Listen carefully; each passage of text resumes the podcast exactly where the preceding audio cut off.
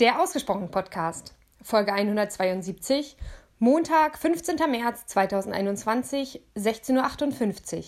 Nachricht von Carola. Hey Micha, ich freue mich total, dass du mich gefragt hast, ob ich einen Beitrag zu Umgang mit Emotionen beisteuere. Und da das eins meiner Lieblingsthemen ist, tue ich das sehr gerne. Also, hallo Mary, hallo Zuhörerinnen. Ähm, der Hintergrund, warum ich mich so gerne mit dem Thema beschäftige, ist, dass ich früher total getrennt war von meinen Gefühlen, dass ich schlechte Laune hatte und das gar nicht konkreter benennen konnte. Was ist das jetzt genau?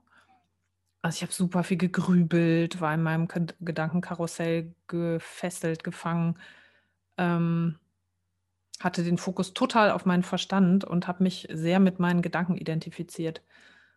Und dadurch war ich oft gestresst, hatte Probleme in Beziehungen, im Job, war erschöpft und insgesamt total unglücklich. Deswegen habe ich mich da ziemlich viel mit beschäftigt, mit dem Thema. Und ähm, was die Begriffsdefinition angeht, also ich benutze, ähm, also ich finde im Deutschen wird das Wort Gefühle für verschiedene Sachen benutzt, einmal für Emotionen und eben auch für Körperempfindungen. Deshalb benutze ich lieber diese beiden Begriffe. Und wenn ich von Emotionen spreche, meine ich Ärger, Wut, Trauer, Angst, Scham und Freude. Und Körperempfindungen sind ähm, für mich Druck, Wärme, Kälte, Anspannung, Kribbeln oder ähnliches.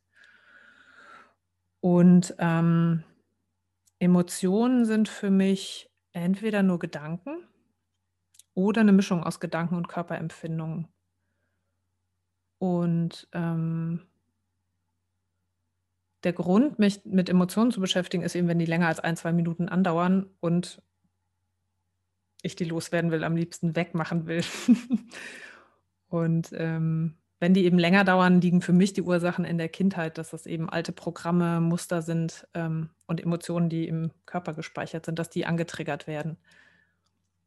Und um damit umzugehen, ähm, war für mich der Ansatz zu lernen, Beobachter meiner Gedanken zu werden, also sozusagen innerlich Abstand zu nehmen und zu, zu mir selber zuzuhören, was ich denke und möglichst erstmal ohne das zu bewerten, ohne das zu verurteilen. Erstmal wahrnehmen. Und dann auch wahrzunehmen, was ist meine Interpretation dazu? Was ist meine Story dahinter? Was ist das alte Programm, der alte Glaubenssatz? Und das braucht Übung. Das braucht wirklich regelmäßiges Üben. Was denke ich und was sind Geschichten? Also was ist das Wörtliche, was ich denke oder auch was jemand anders sagt? Ne? Was auch das zuzuhören, was sagt der und was mache ich daraus? Also wenn wir streiten, ist das meistens ja auf dieser Interpretationsebene. Das finde ich auch spannend. Ähm, das zu unterscheiden, diese Beobachten von Bewerten, wie es auch in der gewaltfreien Kommunikation gemacht wird und eben auch in radikaler Ehrlichkeit, worüber ihr ja schon öfter gesprochen habt. Und neben dem Beobachter meiner Gedanken zu werden, finde ich es fast noch wichtiger, den Fokus weg von den Gedanken auf die Körperempfindungen zu legen. Mich also immer wieder zu fragen, was fühle ich im Körper? Und das auch zu schulen in Form von Meditation, beziehungsweise auch im Alltag zwischendurch einfach so ein Bodycheck immer mal wieder in den Körper reinfühlen. Was fühle ich gerade? Und auch da nicht zu bewerten, sondern nur zu beobachten.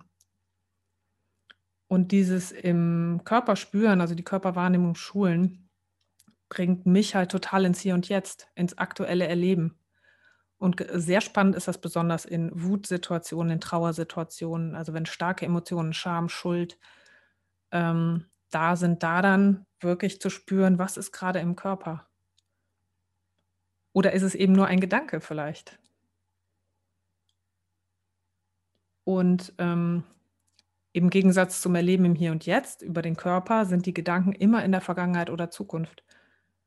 Wenn ich Trauer oder Wut fühle, hat das immer mit Dingen aus der Vergangenheit zu tun. Und wenn ich Angst habe, habe ich Angst vor irgendetwas in der Zukunft, also projiziere in die Zukunft. Und dieser Fokus auf den Körper bringt mich wieder ins Hier und Jetzt.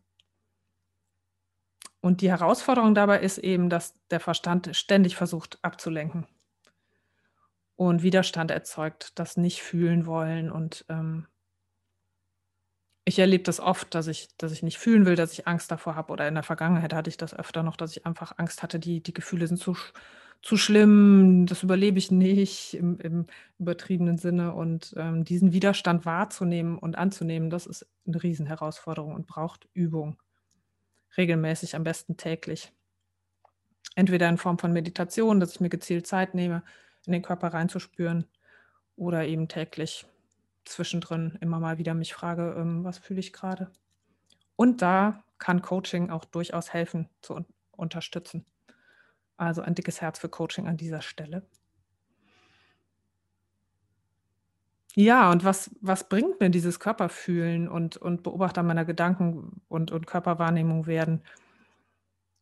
Also gerade durch radikale Ehrlichkeit, an die Micha, Micha herangebracht hat, lieben Dank nochmal an der Stelle, Micha, ähm, fühle ich viel mehr Lebendigkeit in meinem Körper. Ich traue mich viel mehr auszusprechen, Ärger auszudrücken, Wertschätzung, ähm, fühle mich viel verbundener mit mir selber und mit anderen. Viel mehr emotionale Berührung, auch in, in der Begegnung mit anderen.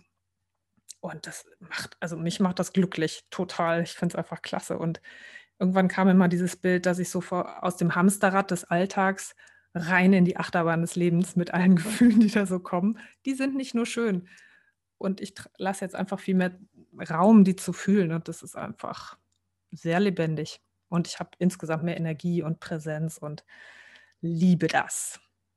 Und jetzt hoffe ich, dass ihr was damit anfangen könnt und wünsche euch ganz viel Spaß beim Ausprobieren und Spüren.